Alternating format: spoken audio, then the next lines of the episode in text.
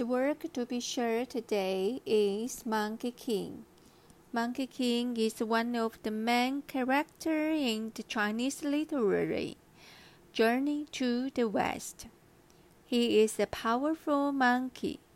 He followed Tang Sanzang to the west to learn from the scriptures.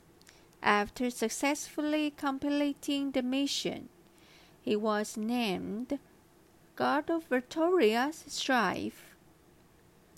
He is a representative character with both Western and courage. He is smart, naughty, lively, loyal, kind, jealous, and pursuing freedom. All of these are his character.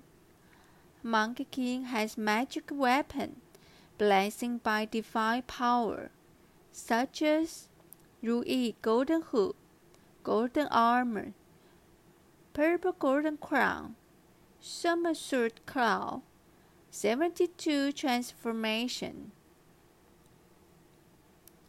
The Monkey King of 1305 porcelain challenge large scale, single point standing, vertical balance, and breaking through the world class difficult one piece percent flying take knowledge and challenge with unimaginable high complexity porcelain carvings.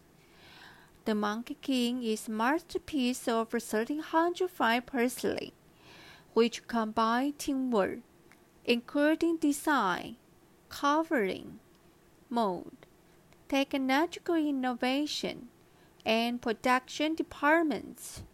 The unique 720 degree round carving technique in this work is fully displayed.